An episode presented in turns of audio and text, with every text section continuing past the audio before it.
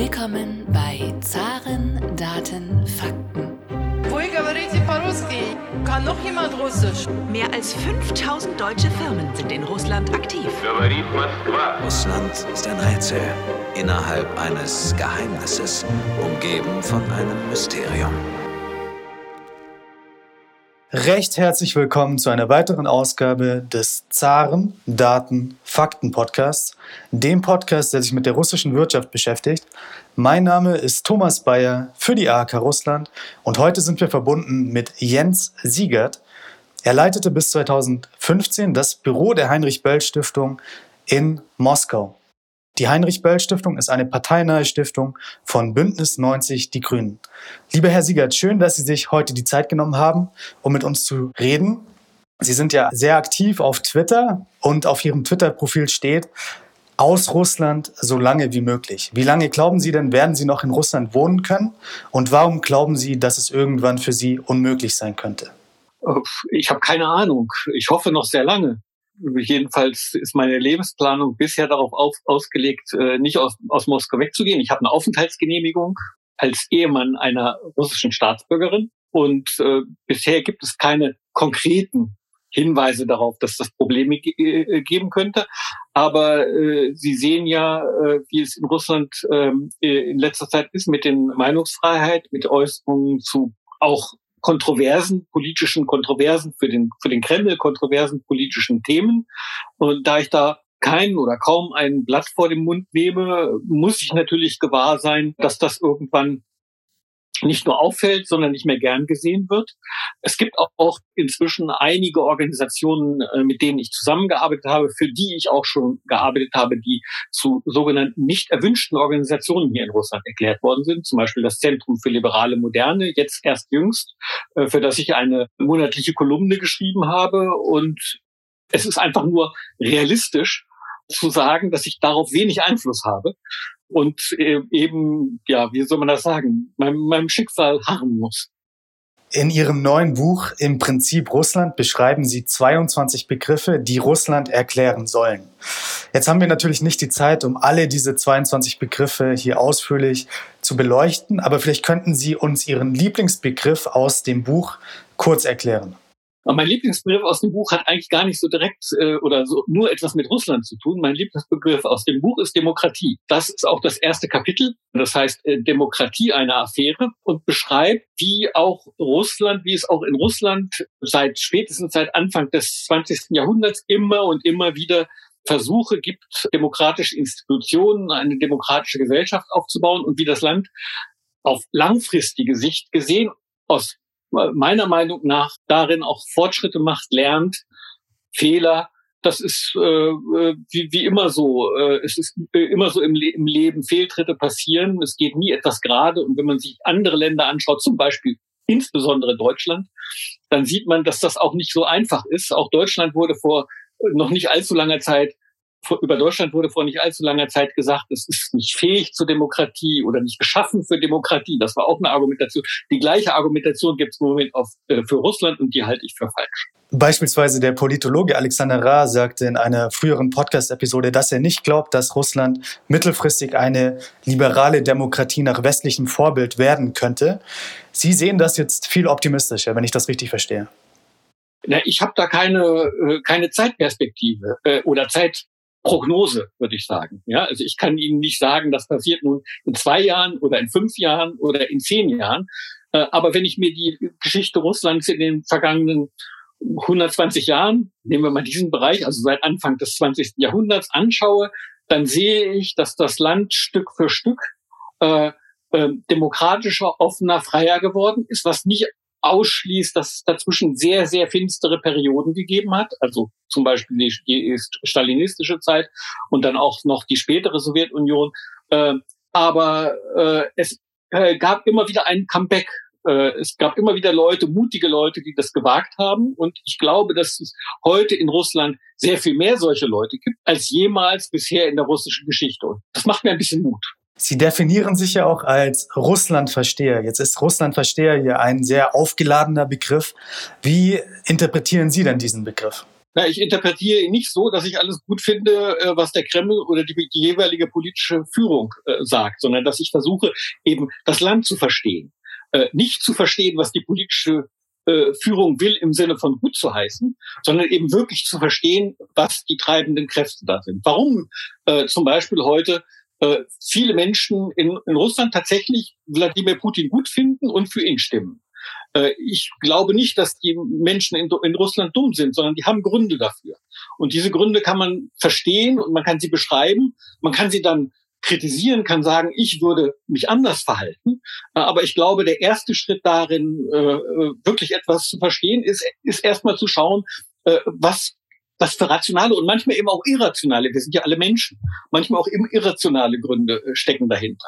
Jetzt leben Sie ja schon seit fast 30 Jahren in Russland, haben auch die Sowjetunion noch miterlebt. Eine Frage ist natürlich jetzt immer, wie hat sich denn das Leben entwickelt seit den 90er Jahren und so weiter. Aber was uns noch mehr interessieren würde, was vielleicht eine interessantere Frage ist, zu welchem Zeitpunkt, zu welchem historischen Zeitpunkt haben denn durchschnittliche Russen am besten gelebt in Russland? War das in den 70er Jahren unter Leonid Brezhnev? War das im Zarenreich? War das 2007, als der Rubel sehr stark war? Oder ist das heute? Zu welchem Zeitpunkt würden Sie sagen, hat der durchschnittliche Russe am besten in Russland gelebt? Ja, der durchschnittliche äh, Russe ist ein bisschen so wie die äh, äh, durchschnittliche Temperatur im Jahr die durchschnittliche Jahrestemperatur. Sie sagt nicht wirklich, nicht wirklich viel aus. Wenn Sie heute die Menschen in Russland fragen, was ist die Zeit, in der es sozusagen am, am, am komfortabelsten gewesen ist, dann kommt tatsächlich die Antwort, also die, die meisten Menschen oder die, die größte Gruppe sagt als Antwort die Brezhnev-Zeit. Äh, dahinter steckt eine, ein relativ großer Wunsch äh, nach Stabilität, nach Kontinuität, nachdem in den vergangenen 30, 35 Jahren sich unheimlich viel geändert hat, also dass das Leben sozusagen vom Kopf auf die Füße gestellt worden ist. Ähm, äh, und, äh, äh, und es steckt dahinter ein bisschen die Furcht, dass es wieder so ähm, äh, ja äh, unsicher und und und und alles verändern chaotisch, wie es in Russland häufig heißt, wie in den 90er Jahren werden könnte. Die 90er Jahre waren tatsächlich ein, ein, äh, äh, ein Jahrzehnt, in dem es sehr, sehr viel Freiheit gab, viel mehr Freiheit als heute, aber eben auch sehr viel mehr Unsicherheit. Das Land ist viel, viel ärmer geworden. Von 1991 bis 1998 ist das Bruttosozialprodukt um 50 Prozent gefallen. Insofern, wenn man es materiell nimmt, dann hat das, hat Russland wahrscheinlich nie besser gelebt als jetzt ich will das auch nicht auf die auf, auf heute, auf dieses Jahr oder das Jahr zuvor oder vor drei oder vier Jahren begrenzen, aber eben jetzt. Materiell ging es äh, äh, den meisten Menschen äh, äh, oder den allermeisten Menschen nicht so nicht so äh, äh nicht so äh, gut äh, wie jetzt. Äh, wenn man auf äh, bürgerliche Freiheiten, auf die äh, Freiheit zu sagen, was man denkt, äh, auf politische Mitbestimmung äh, abzielt, äh, dann waren die 90er Jahre wahrscheinlich doch etwas äh, doch noch etwas besser. Aber eine Mehrheit der Menschen in Russland zieht äh, die jetzt seit den 90er Jahren vor. Sie stehen der Partei Die Grünen ja sehr nahe, sind nämlich an auch Mitglied der Partei. Jetzt werden die Grünen in Russland ja als die antagonistische Partei gegenüber Russland in Deutschland gesehen. Und die Grünen sind ja in vielen Positionen äh, ja auch am härtesten, am Russland kritischsten, sag ich mal. Warum glauben Sie, gibt es denn diese Reibungen? Und welche Mythen gibt es in Ihrer Partei über Russland, die Sie gerne korrigieren möchten? Also ich, ich mag diesen Ausdruck, wir hatten das vorhin ja schon mit dem Russland verstehen. Ich mag diesen Ausland äh, Russland kritisch nicht so sehr. Kritisch der gegenwärtigen Politik des Kremls gegenüber, ja. Ja, das, das kann ich verstehen, aber nicht russlandkritisch. Also äh, auch äh, meine, meine grünen Parteifreunde und Freundinnen kritisieren nicht das Land. Dieses Land ist viel zu groß und viel zu vielfältig, um es einfach als Land, wie, wie jedes andere Land eigentlich auch, äh, kritisieren zu können. Man kann konkrete Handlungen, konkrete Politiken äh, äh, kritisieren. Und da habe ich eigentlich, da bin ich im Moment äh, mit den Grünen eigentlich ganz zufrieden. Das heißt, natürlich niemand sagt, es darf keinen Dialog mit Russland geben. Niemand sagt, es darf keine Zusammenarbeit mit Russland geben. Worum der Streit eher geht, ist, unter welchen Bedingungen macht diese Zusammenarbeit den meisten Sinn. Und da habe ich tatsächlich ein Problem mit einigen Verhaltensweisen, die in Deutschland vielleicht sogar noch stärker sind als in anderen Ländern, nämlich äh, äh, mit seiner, seiner Art kleinen bisschen Schuldgefühl gegenüber äh, Russland und der russischen, russischen Führung äh, immer gleich in Kompromisse, auf Kompromisse zu gehen und sagen, zu sagen, die, äh, Dialog ist alles. Dialog ist das, was wir brauchen. Dialog hat einen Sinn. Äh, Dialog macht Sinn, wenn man damit etwas erreichen kann. Und äh, die, das, die, die russische äh, die gegenwärtige russische politische Kultur ist eher so, dass jemand, der gleich zu einem Kompromiss kommen will, gleich sozusagen die eigene Position verwässert, nicht wirklich ernst genommen wird. Also um es bildlich auszudrücken, man muss sich erstmal gegenseitig eine blutige Nase äh, geboxt haben, um gegenseitig ernst genommen zu werden. Und dann kann man zu einem Kompromiss kommen. Aber äh, sozusagen erstmal sagt man von russischer Seite nicht als schwach wahrgenommen. Und das werden leider Deutsche in letzter Zeit äh, sehr häufig äh, und auch die deutsche Regierung. Ein großes Thema bei den Grünen ist ja die Vielfalt und Sie haben schon angesprochen, dass Russland ein sehr vielfältiges Land ist. Deswegen wollte ich fragen, ist es überhaupt bewusst, wie vielfältig Russland ist? Beispielsweise ist ja der russische Verteidigungsminister, kommt aus der buddhistischen Republik Tuva und so weiter. Eventuell gibt es bei vielen grünen Wählern die Vorstellung, dass Russland dieses homogene Land ist. Und vielleicht äh, gibt es äh, diesen Mythos und vielleicht könnte man diesen Mythos ja entgegentreten. Wie sehen Sie das genau? Also könnte man über diese Vielfalt versuchen, die Grünen und Russland wieder ein bisschen mehr zusammenzubringen? Vielleicht oder gibt es andere Möglichkeiten, wo man Common Ground finden könnte? Ich glaube nicht, dass man die Grünen und Russland zusammenbringen muss. Wir machen das also als, als, als Heinrich-Böll-Stiftung. Die Heinrich-Böll-Stiftung heute macht das auch. Wir organisieren jede Menge von Veranstaltungen, Treffen, Diskussionen, äh, in denen all diese Sachen äh, eine, eine Rolle spielen. Und das gilt aber, glaube ich, für andere Parteien und andere Stiftungen auch. Also ich würde das nicht, nicht so auf die Grünen äh, beziehen. Was diese Vielfalt anbelangt oder überhaupt sozusagen diese zu differenzieren äh, und zwischen den vielen Facetten, die Russland eben auch hat, ist das so ein bisschen meine Lebensaufgabe das äh, zu zeigen. Also ich habe jetzt zwei Bücher äh, in den letzten drei Jahren herausgebracht. Das erste heißt, heißt 111 Gründe, Russland zu lieben und das zweite eben diese 22 Begriffe in den, im, im Prinzip Russland. Und genau das steckt dahinter, eben dieses, diese, dieses differenziertere Bild äh, zu zeigen. Übrigens, das Buch 111 Gründe, Russland zu leben, fängt äh, mit zwei Kapiteln an. Das eine heißt, ich liebe Russland, weil es so ein einheitliches Land ist äh, weil es alles so gleich ist, weil man nach Vladivostok kommen kann und es sieht aus wie im, im Moskauer Umland. Ja? Und das nächste Kapitel heißt, ich liebe Russland, weil es so vielfältig ist, weil es so viele unterschiedliche Regionen gibt, weil es geografisch im Grunde fast die ganze Welt einschließt, vielleicht außer den Tropen, geografisch und, und, und, und äh, auch äh, klima, klimamäßig, äh, weil es so viele unterschiedliche Völker und äh, hier gibt, die hier in Russland autochton leben, das heißt also nicht hierher eingewandert sind, sondern da, wo sie jetzt leben, meist früher waren, als die Russen, die ethnischen Russen dahin gekommen, dahin gekommen sind. Äh, und ich glaube, das ist, das ist eine Aufgabe, die wir aber alle haben, die äh, in Russland sind oder über Russland berichten, dass wir immer wieder zeigen, dass dieses Land eben wie viele andere Länder nicht nur der Kreml ist oder auch nicht nur die Opposition äh, und nicht nur Russland und nicht nur die orthodoxe Kirche oder nicht nur die Russen und nicht nur die orthodoxe Kirche, sondern eben viel, viel mehr. Sie kennen ja noch das Leben in der Sowjetunion und leben jetzt ja, wie gesagt, seit fast 30 Jahren im neuen Russland. Äh, was sind denn die wichtigsten Unterschiede zwischen Russland und der Sowjetunion? Naja, das Leben in der Sowjetunion habe ich das so wirklich nicht mehr mitbekommen, weil es war die Perestroika-Zeit, in der schon vieles, vieles anders war äh, äh, äh als äh, noch vor, noch vor Gorbatschow. Aber ich glaube, der wesentliche Unterschied bis heute ist, und das, das gilt eben bis heute auch angesichts der äh, oder trotz der autoritären Tendenzen, äh, die es äh, äh, oder autoritären Entwicklungen, die es in den letzten zehn Jahren verstärkt, ver, verstärkt gibt, ähm, dass die Menschen immer noch sehr viel freier leben als in der Sowjetunion. Also jeder Mensch ist oder fast jeder Mensch in Russland ist frei, aus, ins Ausland zu reisen und wieder zurückzukommen.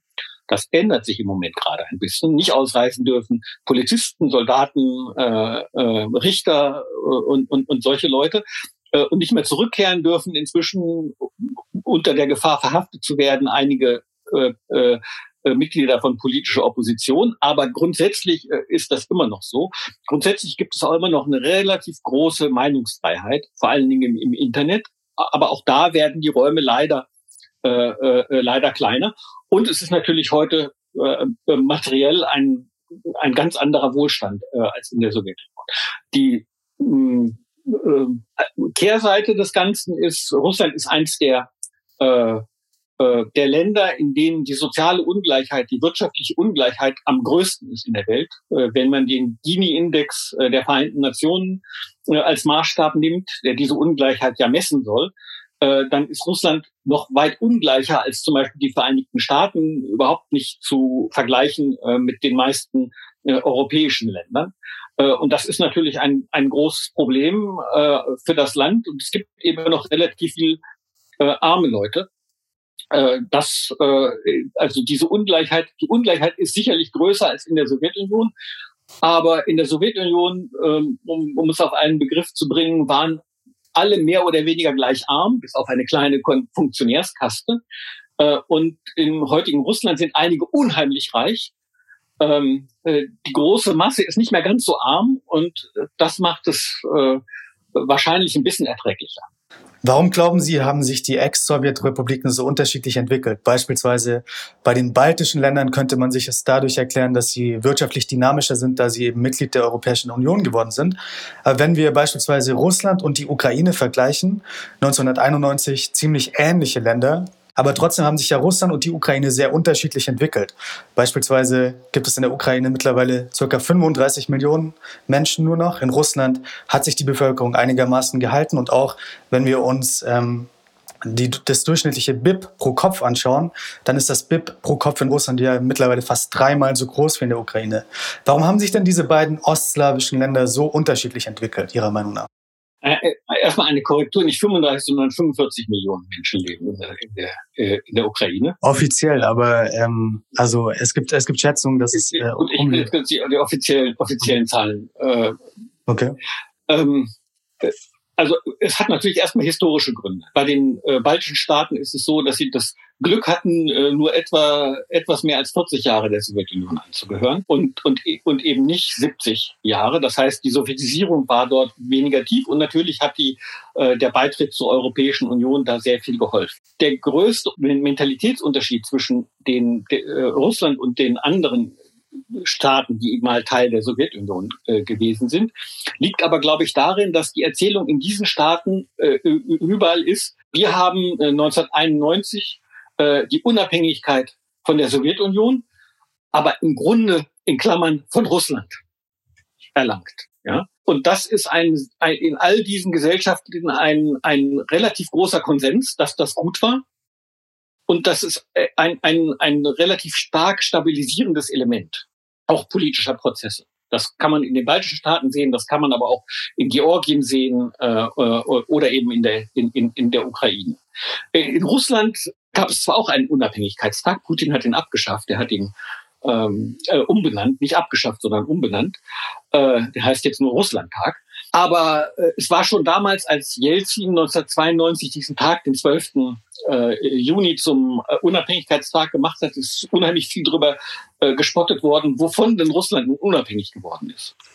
Ja, das ist, war, das war sozusagen von der Sowjetunion. Die Sowjetunion war in vielen, vielen Dingen ein russischer Staat, eine Fortsetzung des russischen Imperiums, ein russisch dominierter Staat bei allen ihren, äh, bei allen ihren Besonderheiten. Insofern, das hat, das macht einen großen Teil der Mentalitätsunterschiede äh, aus in, in Russland und in, in den anderen Ländern. Auf die ökonomische Frage, äh, die Sie jetzt, also die, die, den Vergleich mit Ukraine gezogen haben, ne? ich würde sagen, Ukraine hat in, in der Hinsicht das Pech, dass Sibirien nicht zu ihr gehört. Äh, Russlands Reichtum war schon vor der Sowjetunion, schon im Zarenreich und Grundlage auch des, des, des Großmachtstatus war schon im Zarenreich der Naturreichtum Sibiriens und des Nordens. Das waren ganz zu Anfang waren das Pelze, dann andere Mineralien dann ist es eben Öl und Gas geworden. Nehmen Sie Russland das Öl und das Gas weg, dann bleibt auch nicht mehr viel anderes, nicht, nicht viel, viel mehr übrig als in der Ukraine, eher sogar weniger, weil eben dieser Öl- und Gas, Gasreichtum ist äh, in den vergangenen 30 Jahren äh, zumindest erschwert hat, äh, dem, Land in vielen Dingen sogar verhindert hat, sich äh, wirtschaftlich zu modernisieren. In einem früheren Interview haben Sie den sehr schönen Satz gesagt, man kann seiner Zeit nicht böse sein, ohne selbst Schaden daran zu nehmen. Ich habe jetzt leider vergessen, von wem das eigentliche Zitat war. Robert Musil, der Mann ohne Eigenschaften. Genau. Und ähm, wie sollte denn Russland und auch wie sollten die anderen Ex-Sowjet-Republiken mit dem teilweise schweren Erbe der Sowjetunion umgehen, Ihrer Meinung nach? Ja, auf jeden Fall es nicht, nicht, nicht vergessen und nicht verdrängen. Ich kann da wenig, nicht, nicht sehr viel für die anderen Staaten sprechen. Da kenne ich mich auch nicht wirklich aus, äh, wie das in, in den baltischen Staaten oder in der Ukraine passiert ist, obwohl äh, ich vermute, dass äh, äh in diesen Ländern ein Opferdiskurs äh, ähm, recht dominant ist, nämlich dass diese Länder und die Bevölkerung dieser Länder Opfer der bösen Sowjetunion gewesen sind wieder, wieder erneut in Klammern der Russen. Und dass die eigene Beteiligung äh, an der politischen Repression in, in, in der Sowjetunion ähm, ja eher kleiner äh, behandelt wird. Äh, in Russland ist das Problem, dass sich das Land eben als in, in vielem als Nachfolger der Sowjetunion führt. Rechtlich gesehen ist es das ja auch. Das, diese, diese Verpflichtung hat Jelzin äh, 1992 auf sich genommen, mit allen positiven und negativen Folgen, äh, äh, die das hat, sich auch als Nachfolger des, des, des Großmachtstatus fühlt. Äh, äh, äh, und äh, in der Geschichtspolitik ähm, so eine Art, ja, es ist ein bisschen so ein Wackelkurs fährt. Also es ist nicht so, dass, der, dass die äh, Repressionen in der Sowjetunion, insbesondere äh, die stalinistischen Verbrechen, verschwiegen werden. Das macht auch Putin nicht. Äh, es gibt zum Beispiel in Moskau seit einigen Jahren äh, eine sogenannte Klagemauer, ein zentrales Denkmal für die Opfer politischer Repression, äh, an dem der Opfer gedacht wird. Das Problem in Russland ist mehr, äh, dass man vergisst, jedenfalls von offizieller Seite, äh, gerne vergisst, wer die Täter waren. Die Täter waren diejenigen, die damals den Staat geleitet haben. Der Täter war der Staat. Und das wird verschwiegen. Und daraus, dadurch äh, bekommen bekommt der große Terror, bekommen die stalinistischen Verbrechen, aber auch spätere Verbrechen in der Sowjetunion noch äh, gegen Menschen und die Menschlichkeit, die bekommen so ein bisschen den Charakter eines Naturereignisses. Etwas, das man nicht mehr wiederhaben will, das sagt auch Putin. Er war, das hat er äh, 2007 oder 2008 bei einem Besuch am, äh, in Butovo, das ist einer der Erschließungsplätze im Süden von Moskau, wo 1937, 38 äh, ähm, äh, mehr als 20.000 Menschen erschossen und ver ver verscharrt worden sind. Da hat, als er da war, hat er gesagt, da kann man ja verrückt werden. Das da, wir müssen alles tun, dass das nicht wieder passiert. Und ich glaube ihm das, dass er das auch denkt. Aber wenn man die Täter nicht benennt, äh, dann äh, äh bekommt es eben den Charakter eines Naturereignisses. Niemand weiß genau, warum das passiert ist. Und dann damit ist eben auch nicht klar, dass es wirklich nicht wieder passieren kann. Und das ist, äh, glaube ich, der Unterschied. Sie sagten vorhin, dass die Sowjetunion ein weitgehend russisch dominierter Staat war. Ich würde Ihnen vielleicht auch recht geben in den 70er Jahren, 80er Jahren. Aber die frühe Sowjetunion war doch explizit antirussisch, oder? Zum Beispiel gab es ja die Politik der Korenisatia. Das heißt, dass selbst ethnische Russen, die in anderen Sowjetrepubliken gelebt haben, plötzlich deren Sprache lernen mussten. Beispielsweise die äh, Russen, die in der Ukraine gelebt haben, mussten Ukrainisch lernen. 90 Prozent haben in den 20er, 1920er Jahren Ukrainisch gesprochen in der ukrainisch-sowjetischen Republik. Wie muss man quasi auch die Sowjetunion hier differenziert sehen? Kann man vielleicht sagen, dass nach 1945 das ein weitgehend russisch dominierter Staat war? Oder wie meinen Sie diese Aussage genau? Also die Episode, die Sie gerade äh, ansprechen, die hat vielleicht zehn Jahre gedauert. Also wenn man die russische, auch die, selbst wenn man die, nur, die, nur die Geschichte der Sowjetunion 70 Jahre nimmt, ist das also nur, nur, ein, nur ein, ein, ein, ein kleiner Teil. Äh, das ist schon relativ schnell unter Stalin wieder alles, äh, äh, äh wie soll man das sagen, äh, äh geändert worden. Äh, spätestens, offiziell spätestens mit Stalins äh, Diktum von den, äh, vom, vom russischen Volk als dem großen Brüder der anderen Völker in der Sowjetunion äh, äh, zu, zu Zeiten des, äh, des Zweiten Weltkriegs. Warum ich äh, ähm, die Sowjetunion als einen russischen Staat äh, russisch dominierten Staat bezeichne, ist, dass äh, die russische Kultur war dominierend und die Sowjetunion hat äh, praktisch alle internationalen äh, äh, Verpflichtungen internationalen, äh, wie soll man sagen, nicht, nicht Verpflichtungen, sondern den, den Habitus, äh, des, äh, den Großmachthabitus des Russischen Reiches übernommen. Äh, Russland war die äh, Lingua Franca, äh, russische äh, äh, Kultur war die dominierende Kultur. Im Wesentlichen Russen sind in die anderen, in der äh, Peripherie Republiken äh, gezogen und weniger umgekehrt, bilden dort heute noch oder haben lange Zeit dann, dann dort äh, eine Minderheit gebildet. In den baltischen Staaten haben wir das Problem ja bis heute noch. Es ist einfach ein, äh, wenn man die langen Linien betrachtet, ein Teil der großen russischen Geschichte gewesen. Also ich würde sogar sogar noch mehr mehr sagen, ein Teil der wohl großen russischen Kolonialgeschichte. Ich bezeichne Russland als ein Kolonialreich, ist eine Bezeichnung, die in Russland äußerst unpopulär ist. Also wenn man Ärger haben will, äh, sollte man das tun. Äh, bekommt man sofort, äh, äh, insbesondere wenn es dann um Vergleiche zum Beispiel mit dem britischen, dem französischen oder anderen äh, westlichen Kolonialreichen geht. Äh, aber ich glaube, ich habe, es ist jetzt hier nicht der Platz, das, das auszuführen. In meinem Buch gehe ich da übrigens auch drauf ein. Ich glaube, ich habe ganz gute Argumente dafür. Der russische Präsident Wladimir Putin hat vor ein paar Tagen gesagt, dass es 500 Millionen Russen ohne die Tragödien des 20. Jahrhunderts geben würde. Und insbesondere hat er auch auf die Oktoberrevolution als Tragödie verwiesen. Äh, jetzt hat er ja auch den bekannten Satz gesagt vor ein paar Jahren, dass äh, die größte geopolitische Tragödie des 20. Jahrhunderts der Zusammenbruch der Sowjetunion war. Wie deuten Sie jetzt diese neue Aussage von Wladimir Putin? Ja, die, die Aussage ist von 2008, glaube ich, ähm, äh, mit dem Zusammenbruch.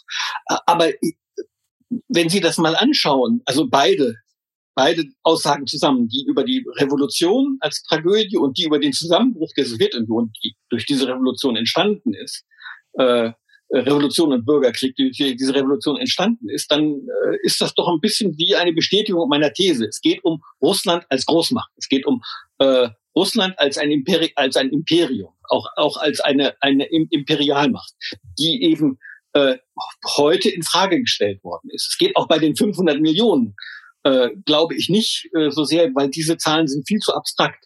Äh, es geht nicht so sehr darum, äh, wie schön es doch gewesen wäre, wenn all diese Menschen heute oder es wäre, äh, wenn all diese Menschen heute leben würden, sondern dass mit 500 ein Land mit 500 Millionen doch ein viel größeres Gewicht hat als ein Land mit 150 Millionen. Ja, äh, also auch da äh, darin drückt sich dieses äh, imperiale, dieses Großmachtdenken äh, äh, aus.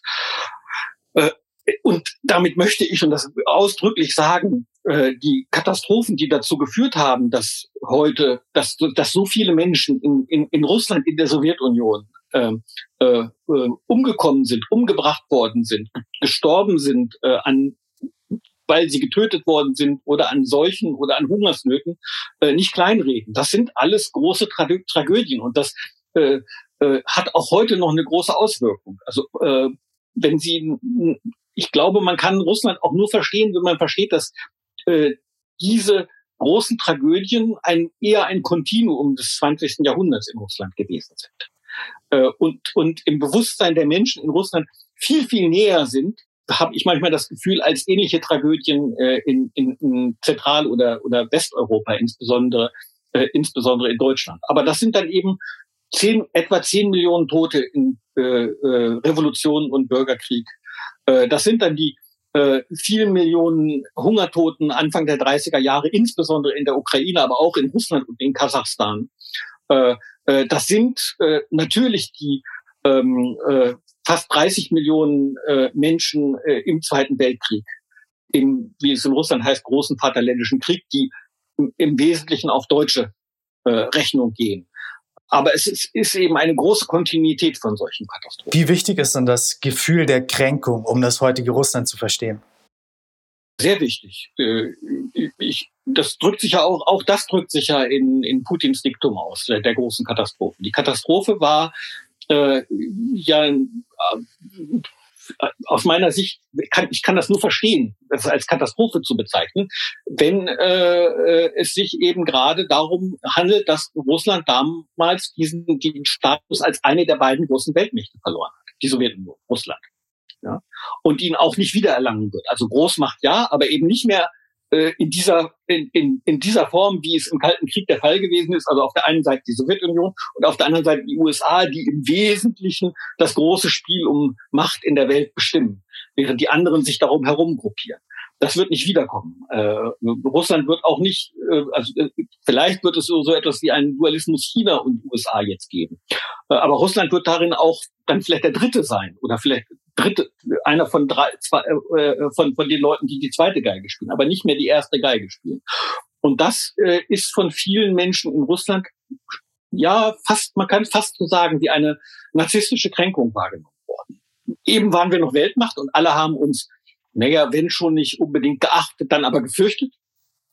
Äh, äh, und nun sind wir, Obama hat das dann, äh, glaube ich, eher leichtsinnig auf den, den Punkt gebracht, eine Regionalmacht oder werden so behandelt wie eine Regionalmacht.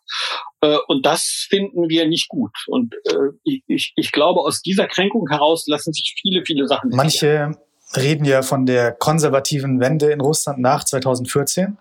Wie würden Sie das einschätzen? Gibt es diese konservative Wende und ist Russland auf dem Weg, eine separate Zivilisation zu werden oder ist es doch Teil der westlichen Welt weiterhin? Wohin entwickelt sich denn das russische System? Das ist jetzt schwer zu sagen. Also das mit der, mit der Zivilisation ist ja ein, eine beliebte Behauptung in Russland, dass Russland, Russland etwas Eigenes sei. Ja, also was Besonderes sei. Eine eigene Zivilisation eben. Nicht Europa, aber auch nicht Asien, also irgendwie sowas, sowas Eurasisches. Ich halte Russland im Großen und Ganzen im, Wesentlichen für ein europäisches Land. Ähm, äh, das kann man sowohl äh, äh, von der Zahl der Menschen und und und und wie sie sich geben sehen. Der Großteil der Menschen, der Russ Menschen in Russland lebt in Europa, nicht unabhängig davon, dass Sibirien so groß ist und äh, äh, äh, geografisch in, äh, in, in Asien liegt. 80 Prozent der Menschen leben im europäischen Teil. Äh, der große Teil, äh, etwa 80, etwas über 80 Prozent, äh, wie die Volkszählungen zeigen, äh, sind ethnische Russen. Äh, und ich glaube, dass äh, wenn irgendwo auf der Welt äh, Russen auftauchen, äh, in außerhalb Europas, meine ich, äh, in Asien oder in Afrika oder in äh, Lateinamerika, dann werden sie als Europäer wahrgenommen. Also äh, allein schon vom, vom, vom, vom, vom Anblick her. Die russische Kultur, die russische Sprache äh, in den vergangenen 300, 350, wahrscheinlich sogar 400 Jahren ist unzweifelbar Teil äh, Europas gewesen. Und wenn Sie sich anschauen, äh, welche Weltgegend bis heute sozusagen die Referenzgröße, die wichtigste Referenzgröße für, für äh, die Menschen in Russland ist, dann sind, ist das immer noch Europa, äh, muss man in Klammern sagen, die USA, aber die USA verstanden als eine sozusagen ein, als eine Art Hyper-Europa, äh, als eine, eine als eine Art ausgelagertes, nur nur großes Europa. Es gab äh, gerade letztens eine Umfrage, da sind die Menschen gefragt worden, äh, wenn sie die Wahl hätten äh, äh, und sich frei entscheiden könnten, in welchem Land sie leben wollten, ähm, welchem Land würden sie leben wollen? Haben sich die meisten natürlich für Russland entschieden. Das würde wahrscheinlich in jedem anderen Land äh, ebenso passieren. Äh, aber die nächsten zehn Länder, äh, die dann kamen, äh, äh, das war alles äh, der erweiterte Westen. Das heißt also vor allen Dingen Europa, USA, Australien und Südkorea ist ein bisschen rausgesprungen. Aber selbst das ist sozusagen, wenn man das, äh, wenn man sich, sich das anschaut, das ist sozusagen da auch, würde ich hier sogar noch unter dem dem Titel äh, erweiterter Westen äh, subsumieren. Kein China, kein Indien, schon gar nicht Afrika, sondern Europa ist die große Referenzgröße. Und die konservative Wende nach 2014, haben Sie die auch gesehen oder ist das doch ein Mythos? Sehe keine kon äh, konservative Wende. Schauen Sie, Sie brauchen nur ein, Sie brauchen nur, wirklich nur ein, ein, ein, äh, ein Thema nehmen. Putin wird sich nie äh, äh, an das Verbot von Abtreibung äh, wagen. Äh, die, die orthodoxe Kirche, mit der er sehr verbunden ist, ähm, äh, die ihn sehr unterstützt, äh, fordert das recht vehement. Äh, aber er weiß genau, dass, es, äh, dass das so nah an die Lebenswirklichkeit der Menschen herangeht, dass er dann damit einen Aufstand be äh, bekommen würde. Das ist so ein bisschen wie mit, wie mit ja, es ist ein bisschen wie mit der mit der Rentenerhöhung. Das geht, das geht den Menschen zu nah. Ähm, und vor allen Dingen, vor allen Dingen und besonders, wenn man junge Menschen anschaut, da sieht man genau die gleichen Entwicklungen in den großen Städten, äh, wie in anderen Teilen der, Länder, der Welt äh, auch, in, insbesondere in, in, in Westeuropa, eine große Diversifizierung, äh, eine starkes Veränderung, eine starke Veränderung in den vergangenen 20 Jahren äh, äh, des, äh, na nicht so sehr des Frauenbildes, sondern dessen, wie sich Frauen verhalten und was sie sich von, von, ihrem, von ihrem Leben erhoffen. Und ich glaube nicht, dass das äh, einfach so wieder zurückgedreht werden kann. Ist das russische System eine Alternative zur westlichen Demokratie? Und wenn es keine wirkliche Alternative ist, warum sollten wir uns überhaupt Sorgen machen über russische Einflussnahme etc.? Also es, es gibt ja in gewisser Weise diese Vorstellung, dass es diese Alternative gibt und dass äh, Russland versucht auch quasi sein System fast schon äh, eine Alternative anzubieten. Sehen Sie das genauso? Ist das dieses russische System überhaupt eine Alternative zur liberalen Demokratie oder nein? Also ich sehe kein russisches System. Ich, sehe vielleicht ein chinesisches System mit einer starken kommunistischen Partei, die keine kommunistische Partei mehr ist, aber immer noch eine, eine Organisation, die das Ganze zusammenhängt, hält. Äh, und die bis vor kurzem vor allen Dingen eins geschafft hat, nämlich die Nachfolge jeweils der Herrschenden äh, ordentlich zu organisieren. Das hat der Xi, Jinping äh, jetzt äh, geändert. Er ist praktisch Lebenszeit und ich glaube, ich glaube, das ist ein großer Fehler. Äh, das Problem in Russland ist, dass es das überhaupt nicht gibt. Es gibt Putin und es gibt Putin und es gibt Putin und es gibt überhaupt kein Verständnis davon, äh, was wird nach Putin kommen. Also stellen Sie sich nur mal vor, nur, nur ein Gedankenexperiment. Putin wäre aus irgendeinem Grund, würde aus irgendeinem Grund amtsunfähig. Sterben, ja, äh, krank, äh, wie auch immer. Heute äh, hat er gerade ja gerade äh, erklärt, er müsse sich in Selbstisolation äh, begeben, weil in seiner Umgebung äh, einige Corona-Fälle äh, äh, aufgetaucht sind. Äh, was würde passieren? Kann das jemand voraussagen? Formal ist es so, dass in der Verfassung steht, dass dann der Ministerpräsident die Amtsgeschäfte übernehmen würde und binnen drei Monaten würden Präsidentenwahlen stattfinden. Äh, aber ich glaube, niemand, ich glaube, niemand würde im Moment darauf wetten, dass es tatsächlich auch so passieren wird. Äh, insofern kann ich mir nicht vorstellen, dass so ein, so ein System, das so unsicher ist, das so wenig zukunftsfähig ist, ähm, äh, dass das eine Alternative sein kann äh, für, für doch so stabile politische Systeme, wie sie in, in der EU, in, in, in eigentlich fast allen Ländern im Westen insgesamt äh, sich etabliert haben. Demokratische Systeme. Ähm, das heißt aber nicht, dass aus Russland äh, da nicht äh, negativ beeinflusst werden kann. Ich meine, das, das ist ja, das ist, glaube ich, die, das ist ein bisschen die, die, die, die Stärke sozusagen äh, des von Putin geschaffenen Regimes ist, dass es eine relativ große Fähigkeit entwickelt hat, äh, zu zerstören. Nicht aufzubauen, äh, sondern zu zerstören.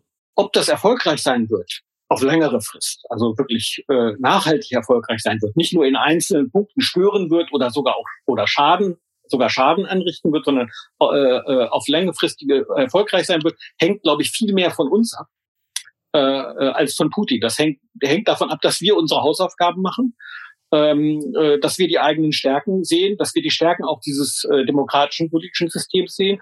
Und wenn Sie sich das anschauen, mehr oder weniger auch in der Europäischen Union gelingt das. Mal mehr, mal weniger. Aber in Deutschland zum Beispiel sehe ich nicht, dass diese Angriffe äh, äh, äh aus, aus, äh, äh, aus, aus Russland äh, tatsächlich etwas wirklich zum Wackeln bringen.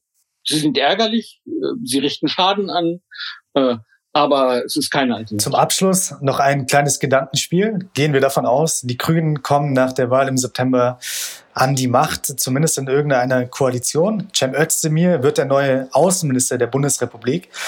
Nun wendet er sich an Sie, da Sie ja so eine große Russland-Expertise haben und so lange in Russland gelebt haben. Was wären denn Ihre Ratschläge für den Umgang mit Russland, die Sie Cem Özdemir in dem Fall sagen würden? Also ich glaube, ich müsste das nicht, weil ich äh, seine Position äh, und die Position von, von vielen anderen grünen Politikern sehr gut kenne äh, und mit ihr im Wesentlichen übereinstimme. Ich müsste ihm das gar nicht raten. Die wichtigste Sache ist eben das, worauf ich vorhin schon mal hingewiesen habe. Man muss selbst prinzipiell bleiben. Man muss selbst der russischen Führung gegenüber zeigen, dass man äh, für die eigenen Werte und auch für die eigenen Interesse einzustehen bereit ist.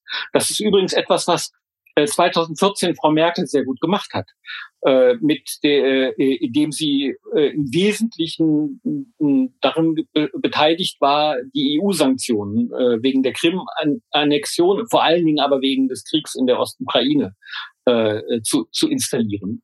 Äh, das hat sehr viel Respekt äh, in, in, im, im Kreml eingebracht. Der Respekt, der sogar so stark war, dass man, dass, dass äh, einige Leute sehr böse geworden ist und es eine dezidierte Anti-Merkel-Kampagne äh, gab. Ähm, das hatte man nicht erwartet. Man hat die äh, im, im Kreml, man hat die Europäer für uneiniger und für unentschlossen äh, gehalten. Ähm, äh, ich glaube, das ist das, das, das ist die wichtige Sache, äh, für die eigenen Werte einzustehen und dann auch ernst genommen zu werden. Äh, in einzelnen Details muss man immer politisch handeln und sehen, welche Kompromisse geschlossen werden können, welche nicht. Russland ist da und geht nicht weg. Die Europäische Union und Deutschland sind da und gehen nicht weg. Man muss irgendwie miteinander leben. Und Krieg zu führen ist ja wohl äh, nicht mehr die Alternative, glücklicherweise, auch wenn immer mal wieder jetzt in letzter Zeit über diesen hybriden Krieg geredet wird. Äh, so halte ich ähm, äh, äh, diese Formulierung für eher schlecht, weil eben Krieg drin vorkommt. Das eine ist Politik und das andere ist Krieg. Und den Krieg haben wir in Europa, dachten wir, 1990 äh, auch mit der Pariser Charta eigentlich ausgeschlossen. Nun war das nicht ganz Ganz klar, in Jugoslawien ist er wiedergekommen, äh, im Kaukasus ist er wiedergekommen, äh, in der Ukraine ist er wiedergekommen. Aber wir müssen, glaube ich, alles tun, äh, dass das, dass das, dass der große Krieg zwischen Russland und äh, und dem Westen, zwischen Russland und und äh, und, und Europa eben eben nicht wiederkommt. Vielen Dank für dieses anregende Gespräch. Bitteschön.